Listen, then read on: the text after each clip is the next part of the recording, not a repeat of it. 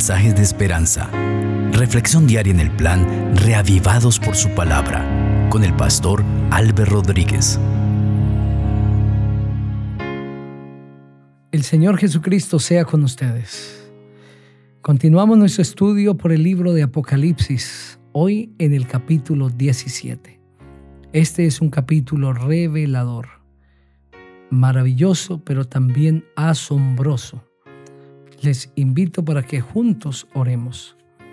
Padre, gracias por este mensaje precioso que hoy nos presentarás a través del capítulo 17 de Apocalipsis. Habla a cada persona, llena su corazón de certeza, de verdad, de reflexión sobre sus creencias, sobre su vida presente y futura. Y enséñanos a través de cada texto. En el nombre del Señor Jesús. Amén. Leemos la palabra del Señor. Vino uno de los siete ángeles que tenían las siete copas y habló conmigo diciendo, Ven acá y te mostraré la sentencia contra la gran ramera, la que está sentada sobre muchas aguas. Con ella han fornicado los reyes de la tierra, y los habitantes de la tierra se han embriagado con el vino de su fornicación. Me llevó en el espíritu al desierto y vi a una mujer sentada sobre una bestia escarlata llena de nombres de blasfemia que tenía siete cabezas y diez cuernos. La mujer estaba vestida de púrpura y escarlata, adornada de oro, piedras preciosas y perlas, y tenía en la mano un cáliz de oro lleno de abominaciones y de la inmundicia de su fornicación. En su frente tenía un nombre escrito, un misterio, Babilonia la Grande, la madre de las rameras y de las abominaciones de la tierra. Vi a la mujer ebria de la sangre de los santos y de la sangre de los mártires de Jesús. Cuando la vi, quedé asombrado con gran asombro. El ángel me dijo, ¿por qué te asombras? Yo te diré el misterio de la mujer y de la bestia que la lleva, la cual tiene siete cabezas y diez cuernos. La bestia que has visto era y no es, y está para subir del abismo e ir a perdición. Los habitantes de la tierra, aquellos cuyos nombres no están escritos en el libro de la vida desde la fundación del mundo, se asombrarán viendo la bestia que era y no es y será. Esto para la mente que tenga sabiduría. Las siete cabezas son siete montes sobre los cuales se sienta la mujer. Y son siete reyes. Cinco de ellos han caído. Uno es y el otro aún no ha venido. Y cuando venga deberá durar breve tiempo. La bestia que era y no es es también el octavo. Y es uno de los siete y va a la perdición. Los diez cuernos que has visto son diez reyes que aún no han recibido reino, pero recibirán autoridad como reyes por una hora, juntamente con la bestia. Estos tienen un mismo propósito. Entregarán su poder y autoridad a la bestia. Pelearán contra el Cordero y el Cordero los vencerá porque es Señor de señores y Rey de reyes, y los que están con él son llamados elegidos y fieles. También me dijo, las aguas que has visto donde se sientan la ramera son pueblos, muchedumbres, naciones y lenguas. Y los diez cuernos que viste y la bestia aborrecerán a la ramera, la dejarán desolada y desnuda, devorarán sus carnes y la quemarán con fuego. Dios ha puesto en sus corazones el ejecutar lo que Él quiso, ponerse de acuerdo y dar su reino a la bestia hasta que se haya cumplido las palabras de Dios. Y la mujer que has visto es la gran ciudad que reina sobre los reyes de la tierra. Amén. Este capítulo es profundo y amplio.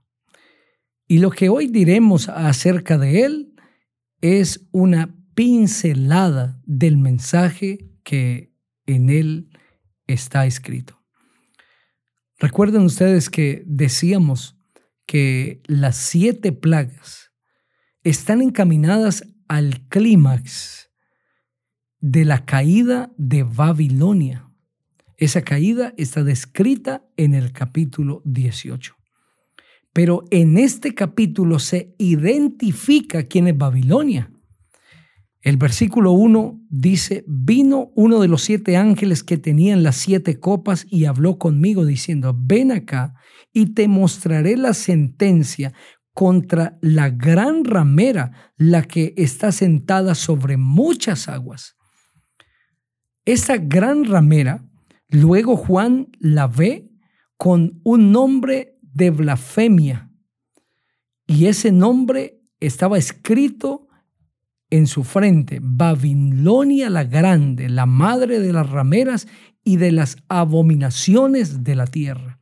Y las aguas sobre las cuales la ramera está sentada, leemos en el versículo 15, que son pueblos, muchedumbres, naciones y lenguas. Entendemos pues que la ramera es la misma Babilonia y que esté sentada sobre aguas representa que está sentada sobre pueblos, muchedumbres, naciones y lenguas. Esto es que pueblos, muchedumbres, naciones y lenguas le aceptan, la sostienen, creen en sus enseñanzas que son el cáliz de el vino del furor de su fornicación. Y esto indica un evangelio fornicado, unas doctrinas unidas con el error y la verdad. Y más que esto, también una alianza entre la iglesia y el Estado. Entendemos pues que la gran ramera es la misma Babilonia que está sentada sobre muchos pueblos, sobre muchedumbres. Pero ahora para entender cuál es esa Babilonia, tenemos que remitirnos a la sexta plaga que está descrita en el capítulo 16 de Apocalipsis. Esta dice así, el sexto ángel derramó su copa sobre el gran río Éufrates, y el agua de éste se secó para preparar el camino a los reyes del oriente. Vi salir de la boca del dragón, de la boca de la bestia y de la boca del falso profeta tres espíritus inmundos semejantes a ranas. Son espíritus de demonios que hacen señales y van a los reyes de la tierra en todo el mundo para reunirlos para la batalla de aquel gran día del Dios Todopoderoso.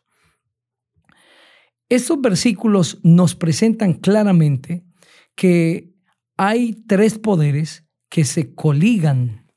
¿Cuáles son esos tres poderes? Allí el texto 13 nos dice que es el dragón, la bestia y el falso profeta.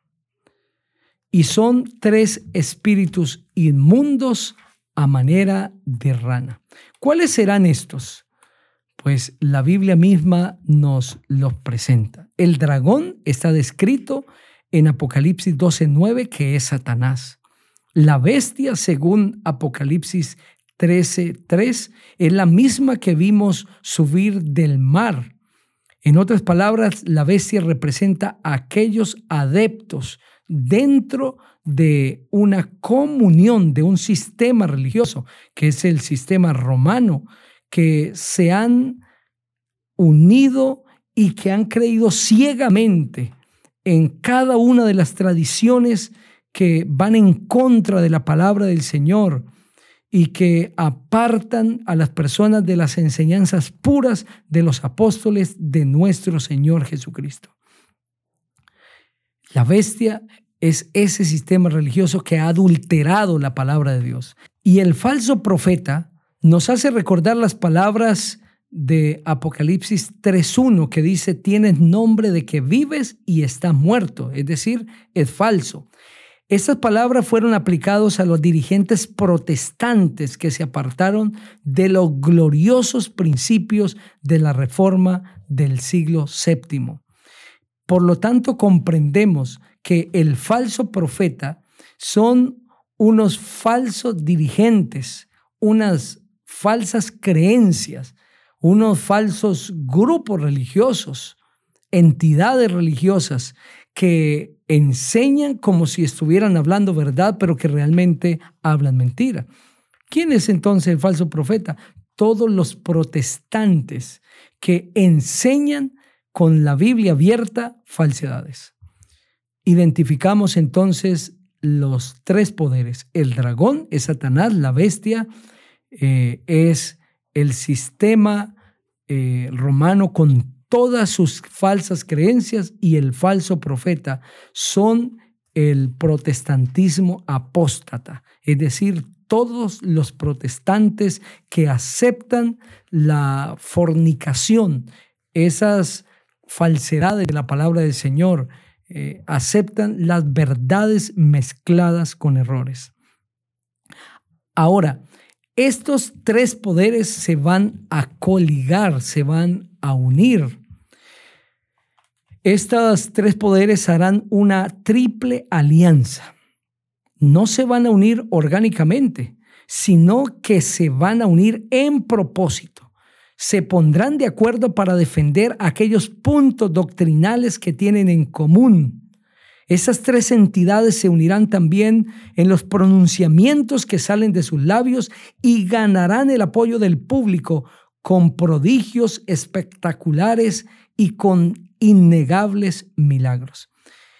Y todos nosotros seguramente vemos que hoy estos tres poderes se pretenden unir se pretenden unir en puntos doctrinales de concordia, puntos doctrinales comunes. Y cuando ocurra esta alianza, entonces esto le habrá dado forma a la Babilonia. La Babilonia de la que está hablando el capítulo 17 es el resultado de esta triple alianza el dragón, la bestia y el falso profeta. Se unen en puntos doctrinales y allí estará conformada la Babilonia que va a caer. Esta Babilonia, según el capítulo 17, es una ramera. ¿Y por qué ramera? Porque ha adulterado, adulterado el Evangelio, la pureza de la palabra del Señor, ha adulterado la relación con Dios ha enseñado una religión falsa, una relación ilegal. Por esto es que la Biblia le llama ramera. Y esta ramera caerá. ¿Por qué caerá? Porque Dios ha establecido que todo engaño caerá. El reino de Dios, ese reino eterno, se levantará, ese reino de justicia y verdad. Y para que ese precioso y maravilloso reino se levante en este mundo, el reino del engaño ha de caer. Surge seguramente en la mente nuestra preguntas sobre los versículos 9 en adelante. Esto para la mente que tenga sabiduría. Las siete cabezas son siete montes sobre los cuales se sienta la mujer y son siete reyes. Cinco de ellos han caído uno es y el otro aún no ha venido, y cuando venga deberá durar breve tiempo.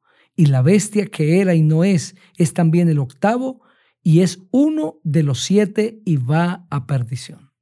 Sobre este versículo se han levantado muchas posturas. ¿Quiénes son los cinco que han caído? Uno es y el otro aún no ha venido y cuando venga deberá durar breve tiempo. Algunos hacen cálculos de una forma y de otra, pero tenemos que remitirnos a la profecía bíblica. Y es interesante que cuando la Biblia habla de reinos, cuando habla de reyes, esas profecías arrancan desde Babilonia. Y justamente el versículo 10 dice que son siete reyes. Las siete cabezas son siete montes sobre los cuales se sienta la mujer. ¿Y cuáles son esos siete montes? Son siete reyes. Cinco de ellos han caído, uno es y el otro aún no ha venido, y cuando venga deberá durar breve tiempo. Cinco reyes, cinco reinos. Entonces tenemos que preguntarnos, ¿desde qué momento la profecía bíblica ha señalado reyes y reinos? Desde Babilonia, en Daniel el capítulo 2, y ampliado en el capítulo 7. Entonces debemos empezar a contar estos siete y el que va a venir y que va a durar breve tiempo, que es el octavo, a partir de Babilonia. Y haciendo ese breve recuento encontraremos primero Babilonia, segundo Persia, luego Grecia, cuarto Roma, quinto Roma papal. Este es el que era, porque al final de los 1260 años eh, dejó de ser. El sexto es los Estados Unidos de Norteamérica. Este es el que no es, es decir, que va a perder su poder. El séptimo es la triple alianza de la que ya nosotros hablamos, que durará poco tiempo. Y el octavo es una renovación en este mismo sistema papal. Esto es lo que la Biblia nos está enseñando. Hemos hecho simplemente un breve estudio, una pincelada de este precioso capítulo. Pueden ser que queden preguntas en la mente, dudas, pero tenemos que ir a la palabra del Señor. Y quiero invitarte, querido amigo, estudia la Biblia. Vuelve a leer este capítulo, pide la dirección del Señor. No importa dónde estés, el Señor tiene un mensaje para ti en esta hora. Y ese mensaje será ampliado en el capítulo siguiente el capítulo 18. Así que espero tenerte en el siguiente capítulo para que juntos podamos entender el mensaje de Dios. El Señor no te está juzgando, el Señor no está discriminando, el Señor está llamándote. Y ese llamado de Dios es la continuación de ese mensaje. Recuerden ustedes que en el capítulo 17 el Señor identifica cuál o quién es Babilonia. Y ahora en el capítulo 18, cuando habla de la caída de Babilonia, también hace un llamado a todos los fieles que tienen su fe depositada en Cristo Jesús. Vamos a elevar una oración. Padre maravilloso, gracias por escucharnos. Bendícenos en nuestras diferentes actividades pero también, Señor, en la meditación diaria de tu palabra, que podamos entender profundamente. Si han quedado dudas, preguntas en la mente de mis amigos, que tú les puedas ayudar a entender profundamente y que esta reflexión de este capítulo sea solamente un abreboca, sea una motivación para estudiar lo que tu palabra enseña y no ser engañados por el enemigo. En Cristo Jesús. Amén. Dios te bendiga.